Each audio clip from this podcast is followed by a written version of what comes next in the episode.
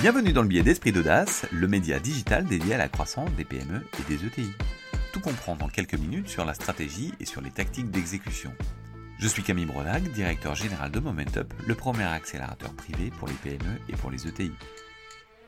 Quand on va au cinéma, on est habitué à voir un petit personnage, un jeune garçon, un petit mineur, qui lance son pic sur une cible. Avec une musique bien reconnaissable, vient ensuite le nom de la société Mediavision et son numéro de téléphone 01 47 20 0001. On a été bercé par ce générique. On regarde ça sans trop faire attention à ce que c'est, trop excité par l'attente du film que l'on vient voir. Pour autant, ce générique nous a tous accompagnés, tant lorsqu'on était enfant, adolescent, adulte, pour voir des navets, des chefs-d'œuvre et des tas de films. Aujourd'hui, nous allons parler de Jean Mineur, le fondateur de Mediavision, le leader français des régies publicitaires au cinéma.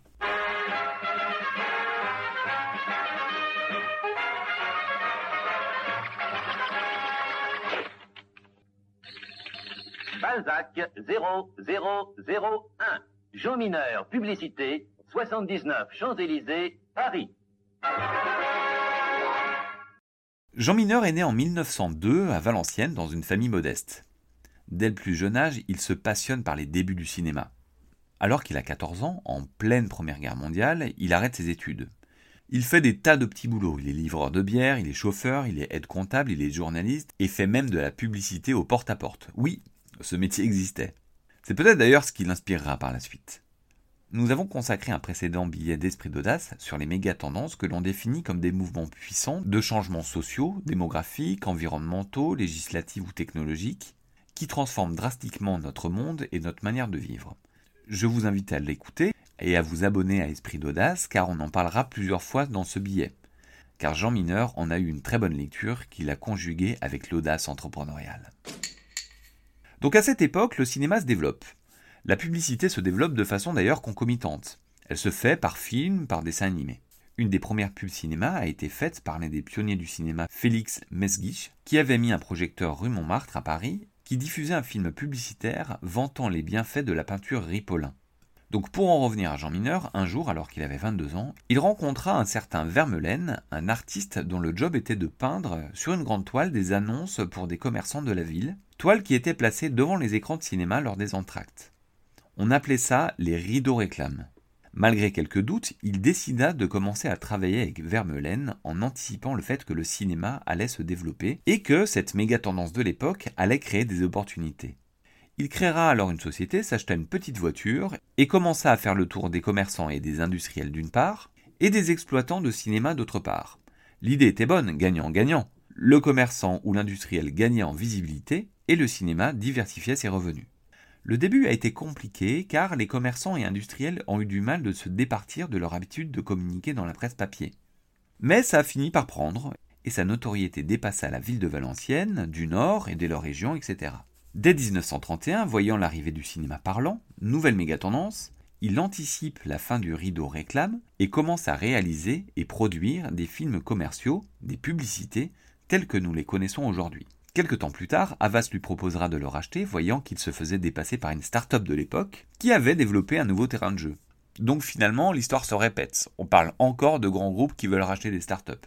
Mineur refusa et se rendit compte qu'il fallait quitter Valenciennes pour être en frontal avec ses concurrents. D'abord, boulevard de Courcelles, puis avenue des Champs-Élysées. Il prit à ce moment un numéro de téléphone qui sera la base de sa communication. Balzac 0001. Ce numéro devint mythique. Tellement mythique d'ailleurs que Dassault Aviation appellera ses premières séries expérimentales du Mirage 3 le Balzac 0001. La numérotation de l'avion ira jusqu'à Balzac 5. Mineur était un excellent communicant. Il savait qu'il avait besoin de faire incarner sa marque, et comme il venait de Valenciennes et qu'il s'appelait Mineur, quoi de mieux qu'un mineur pour le faire? Il commença avec un mineur adulte, une gueule noire un peu cassée, qui fut vite jugé trop sombre après la guerre, il le remplaça alors par un jeune garçon, l'air enjoué et espiègle, qui lancera sa pioche dans une cible portant le chiffre 1000, et suite au contact avec la pioche, le 1000 se retournera et se transformera en 0001. Le mineur incarnant la marque sera utilisé à toutes les sauces, tantôt dans des situations humoristiques, avec une vache par exemple, ou alors en déchirant l'écran, ou alors étant lui-même directement support publicitaire, Il a d'ailleurs vanté les bienfaits de la San Pellegrino. Cette régie publicitaire de cinéma grandit, développa son leadership et travailla sa rente de situation, s'associant d'ailleurs avec l'exploitant de salles Pathé pour accélérer son déploiement dans des salles. Pour autant, une troisième méga tendance technologique de l'époque vint chambouler le marché. La généralisation de la télévision. Dans un SWOT, une méga tendance peut être vue comme un risque ou une opportunité. Là, pour le coup, on était plutôt du côté du risque, dans la mesure où le nombre d'entrées au cinéma a été divisé par deux entre 1957 et 1967. Ceci poussera la société de Jean Mineur à fusionner avec son concurrent Publicis dans les années 70. Publicis renommera l'entité dédiée au cinéma Mediavision et fera disparaître le petit bonhomme. Jean Mineur ne se reconnaissait plus dans cet ensemble et triste de la disparition de son petit mineur, quittera l'ensemble pour aller faire de l'immobilier à Cannes. Il mourra en 1985, laissant orphelin ce petit mineur espiègle, nous rappelant notre enfance à chaque fois que nous retournons au cinéma. Mediavision réintroduira le petit mineur en 1982 pour redonner une image de proximité et parce qu'il recevait toujours des courriers de spectateurs s'étonnant de cette fâcheuse disparition. Aujourd'hui, l'héritage de Jean Mineur, c'est Mediavision, qui est la régie leader en France sur le marché du cinéma publicitaire et est l'unique régie de cinéma publicitaire aux Pays-Bas. Elle exploite au total 3500 salles. L'activité reste à peu près la même qu'au tout début, même si elle a énormément évolué dans son exécution. Elle permet à tout type d'annonceur, national ou local, de communiquer dans tout type de cinéma sur tout ou partie du territoire. Ce billet a été fait en collaboration avec Momentup, le réflexe croissance des PME et des ETI.